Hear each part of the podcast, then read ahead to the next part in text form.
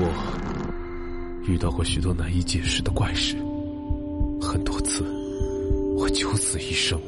现在，让我带你们进入那些骇人听闻的故事里。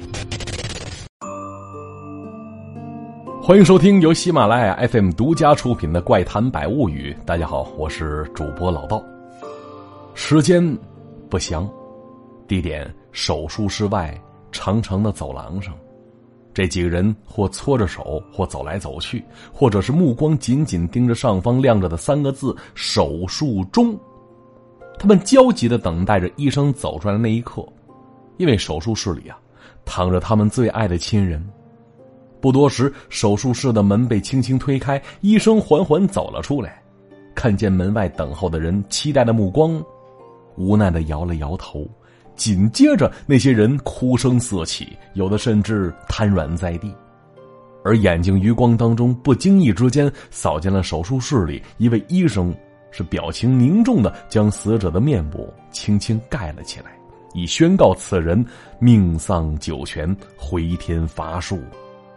相信大家伙没少在影视剧当中看过这种场景，也都记得每每这时候，医生总说出那句话：“对不起，我们尽力了。”嘿，甚至呢还会跟着剧情走向掉两滴眼泪更有甚者还会大骂编剧：“你是脑残吗？这么好个人竟然被写死了！什么狗血烂剧情啊！不看了。”当然，咱说的不是那些狗血剧，老道要说的呀。是我刚才描述的剧情当中的一个细节，你说为什么人死了之后要把脸遮上呢？那人说了，这不废话吗？区别死人活人的呗。这回答太牵强。充满好奇心的我呀，还真查阅了相关的资料。其实啊，这算是一种民俗，古已有之。相传有历史记载的第一次人死后遮脸的行为，那是在春秋时期，吴王夫差。被越王勾践灭国之后，临死之前对手下人嘱咐了一句：“我死了之后啊，一定要用布盖住我的脸，因为我到了阴曹地府之后，无颜面对伍子胥啊。”而明朝崇祯皇帝在死之前，也曾经给李自成留下一封血书遗言，说：“朕死之后，无面目面对九泉之下的列祖列宗。”所以朕会取下皇冠，用我的头发盖住我的脸，鞭尸分尸随便你，只求不要伤害黎民百姓啊！之后，他将血书藏在衣襟里，登上眉山，自缢于寿皇庭。就这两位啊，一个是用布，一个是用自己的头发遮脸。其实啊，在古代，遮脸之物叫面衣，也叫汨罗。这面衣分两种，分死人用的和活人用的。那活人一般是女性喜欢用这物件古代女子轻易不见人，尤其是未婚的，非要出去呢，就带块面衣遮住口鼻。啊，比方说这《天龙八部》里边的穆婉清，都知道吧？总是拿块纱布遮着脸，还声称谁见了她的真容就嫁给谁，说的好像现在那些大龄新手未婚女司机追尾避嫁似的。但是记住。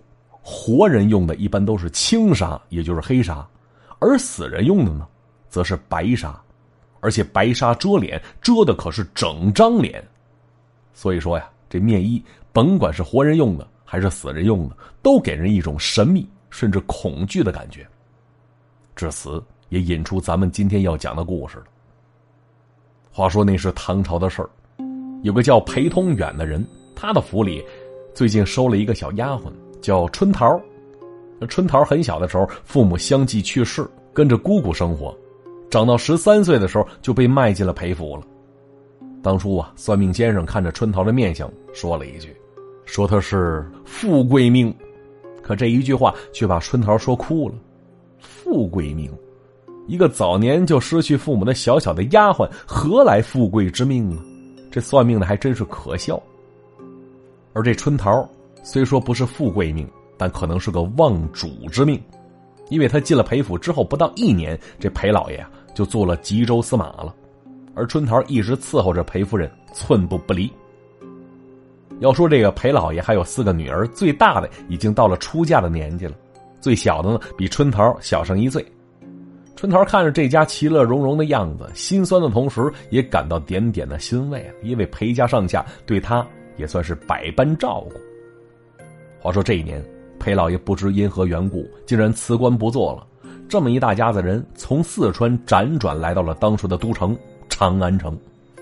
刚一进城门，这春桃跟裴家四个闺女都被长安的繁华惊呆了。你看吧，那些巍峨高耸的建筑，那些斗角飞檐的房子。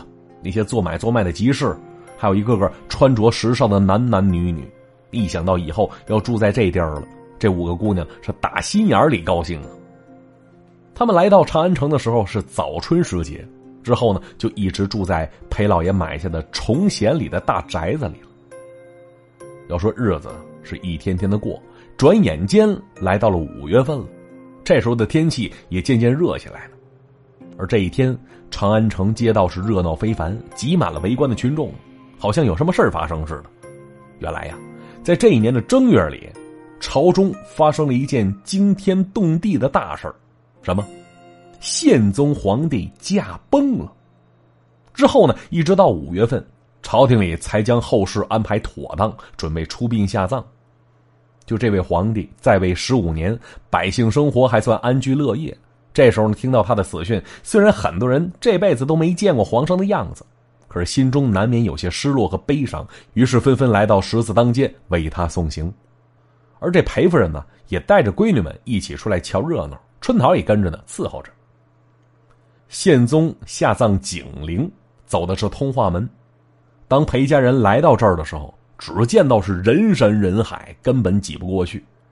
皇家出殡的队伍走过，只看到满眼的白色，周围也是异常的安静肃穆。要说人虽多，但是周围静悄悄的，只有马蹄踩踏地面发出的踢踏声清晰可辨。等这队伍走出通化门，渐渐走远，这些送行的人们也纷纷散去了。而裴夫人带着家人上了马车，准备打道回府。此时呢，是日头西斜，天色渐暗。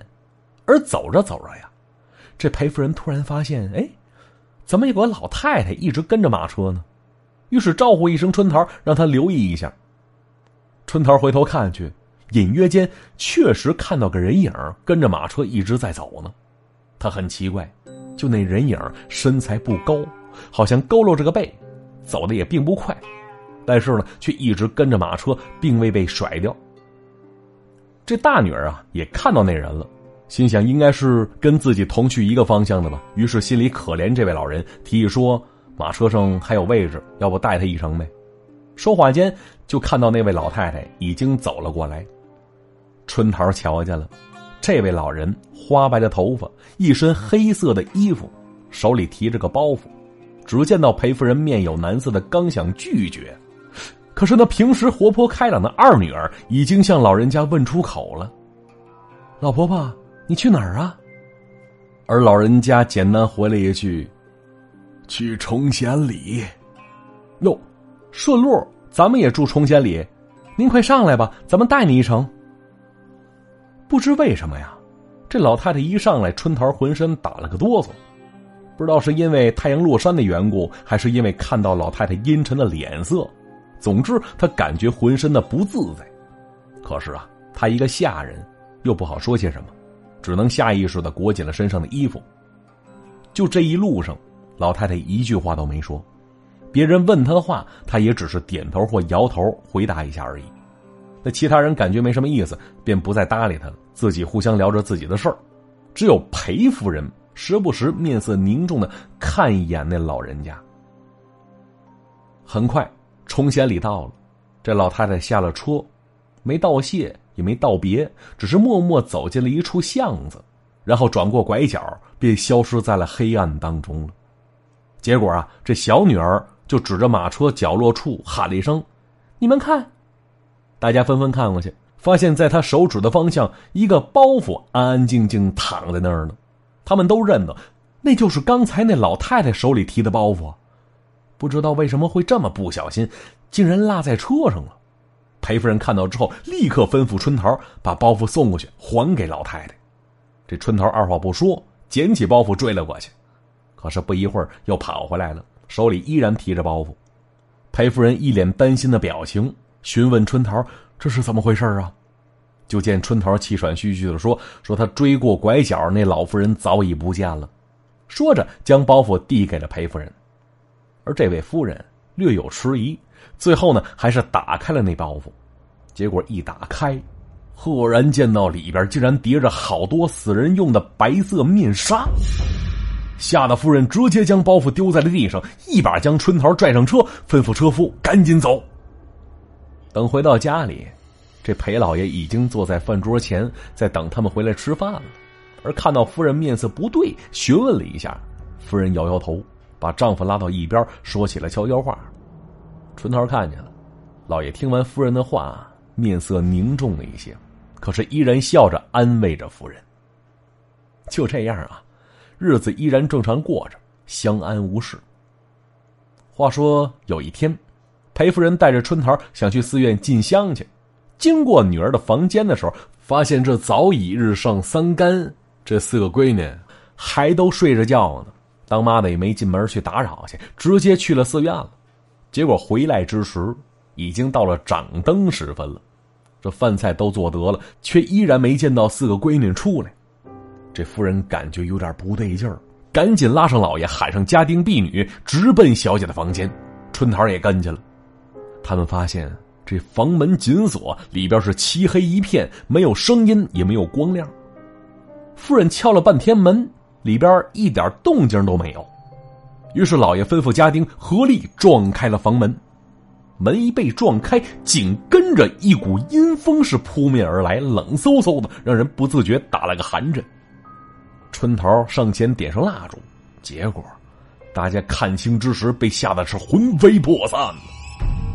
怎么了？这裴家四位小姐，此时竟然是横七竖八躺在地上，每一个人的脸上都盖着一块白色的面纱。看到这一幕，夫人嗷的一声惨叫，昏倒在地上，而老爷手脚站立，哆哆嗦嗦的想去试探女儿们的鼻息。这面纱挡着，老爷想去撕去，可是他发现这面纱好像长在脸上似的，根本撕不下来。下人纷纷上前帮忙，面纱带着一点皮肉，终于被撕了下来。可是他们却看到，这四位小姐的脸上已经面容枯槁，哪里是个年轻人的样子？一个个都跟七老八十的老太太一个模样。见此情形。老爷吓得是坐在地上，眼睛直勾勾看着前边。你说这一天的功夫，四个女儿是离奇身死，此时犹如一道晴天霹雳一般，直接打在了老爷脑袋上，整个人傻了一样。而这时候，春桃突然大喊一声，因为他发现，在房间里窗户下边，竟然放着一个包袱呢，而这包袱。正是当初那老太太丢在马车里那包袱，可是这东西当时已经丢在大街上了，为什么此时会放在这儿呢？这时老爷走了过来，打开包袱，春桃看见了，里边依然放着白色的面纱，只不过比那天看到的要少了一些。自从女儿离世之后，裴老爷是终日沉默不语。夫人也是每天以泪洗面，春桃呢忍着伤心，依然细心伺候着二位。后来老爷夫人也没再要孩子，看着春桃淳朴善良，人也聪明，于是收了她做了干闺女了。春桃还记得当初那位算命先生说的话，说他是个富贵之命。想到这儿，春桃不禁苦笑了一下。话说又过了不长时间。老爷啊，可能是思女心切，竟然撒手人寰死了。而在他死之前，说出了一段往事。原来呀，这裴老爷当初在吉州任司马懿职的时候，曾经在一宗惨案当中收了嫌犯家里送来的巨额贿赂，帮助嫌犯逃脱了惩戒。而受害的一家三口都死于屠刀之下，只留下一个年迈的老太太，由于当天没在家，才幸免于难。可是后来，老太太得知裴老爷徇私枉法，眼见着告状无门，竟然一头撞死在裴老爷面前的柱子上。直到咽气儿，这老太太一直盯着裴老爷，最后也没合上他的眼。之后呢，裴老爷心里有愧，于是辞官不做了，一走了之，举家搬到了长安城。本想着换个环境，可是没想到啊，这天理昭彰，报应不爽，苍天呢，确实没饶过谁呀。那故事讲到这儿也就结束了。正所谓诸恶莫作，众善奉行。劝一句啊，但行好事。那这故事里提到的死人捉脸用的是白纱。其实啊，在古代用的更多的是黄表纸或白纸，那叫善脸纸。究其原因，为什么这么做呢？其实啊，无外乎两点：一个是古代假死的情况时有发生，脸上盖张薄纸或者薄纱，但凡这人还有一息尚存，这黄纸白纱的非常轻薄，必定会被吹动，旁人见了就知道这人还有救。那二一个原因呢，是因为古代在人死了之后啊。这尸体都要在家里放上几天，这时候尸体肚子里有胀气，那搁现在话来讲就是有细菌，避免传上其他人，所以要盖个东西遮一遮。当然这么解释就失去了一些神秘和诡异的感觉了。但是啊，这古人见了这面衣，其实啊还是感觉很害怕的，也怕沾上晦气。比方说下面这故事，说的是唐玄宗开元年间。兖州人王坚性情直爽，是个刚烈的汉子。妖魔鬼怪那些东西吓不着他，因为他不信。话说这一天，王坚出门在外，走在回家的路上，看着天色渐渐暗下去，他心里也跟着着急啊。不为别的，只想早点回家吃口热乎的饭菜。他饿了，而且周围荒山野岭的，也没个饭店，没个旅馆。于是他是催马前行。可是啊，他走来走去，就感觉周围。越走越陌生，这是迷路了。而此时太阳已经落山了，想找到回去的路，那是难上加难呢。结果他走着走着，竟然看到不远处的前边站着个人王坚赶紧下马过去，想打听一下，问个路。走到切近，才发现那是个妇人。看到王坚走过去，这妇人先问了一句：“您是去哪儿啊？能不能帮我送个包裹呀？”只见这妇人说着话，就把这包袱啊塞到王坚的怀里了。王坚很纳闷啊，哎，我还没说去哪儿呢，顺不顺道啊？就带东西。这时，王坚低头看了一眼那包袱，再抬头看的时候，哎，那女人不见了。他四下里找了半天，这哪有半个人影啊？可是这包袱却实实在在怀里抱着呢，这奇了怪了。哎，对了，这包里包的什么呀？我先打开瞧一瞧，于是他顺手解开了包袱，结果一看之下，立刻扔在了地上了。什么？里边竟然是一堆纸钱和一些枯骨。饶是王坚这种胆大之人，这时候脑门子也沁出一层冷汗了。他是转身上马，也没看清方向，只想尽快离开这儿。这马驮着他又走了一会儿，他竟然发现前面不远处啊，有十来个人围着个火堆。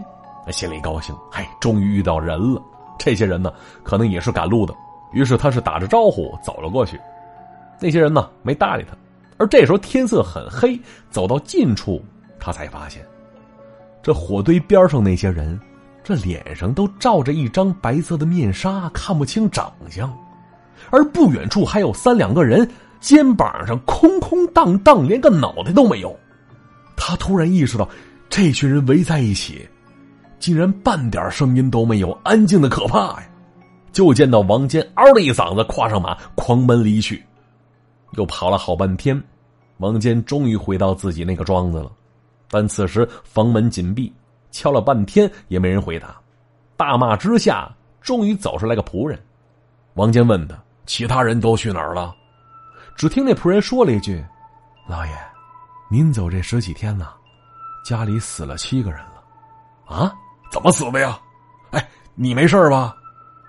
结果只听那仆人回了一句：“哦，老爷，我也死了，只是刚才听您叫门叫的急，这才起来给您开的门。”只听话音刚落，那仆人砰的一下扔地上，王坚吓了一跳，哆哆嗦嗦举过灯笼仔细一看，躺倒那仆人哪里像个刚死之人呢？分明是已经死了好几天的尸体呀！而这故事啊，讲到这儿戛然而止。原文并没交代王坚后来怎么样了，可我相信呢，他那胆儿大的性格，在这一宿过后啊，基本上不复存在了吧。好看时间呢，今天节目到这里也就结束了。提示大家一下啊，今天节目最后有彩蛋，哈哈。好，喜马拉雅搜索“怪哉”，收听更多老道播讲的精彩故事。同时，你也可以添加老道的微信，微信搜索“主播老道”的全拼加五二零，添加老道为好友，跟老道没事聊聊天好，今天节目就到这里，接下来咱收听彩蛋。最后，是一则严肃的江湖招募令。各位老铁，怪谈百物语招募常驻主播了。空有一颗热爱鬼故事的心，有没有一个创作鬼故事的胆儿呢？别犹豫，你就是下一个鬼故事大咖 DJ。只要你敢想敢做，呵呵，我们奉陪到底。报名方式详见节目下方文字简介。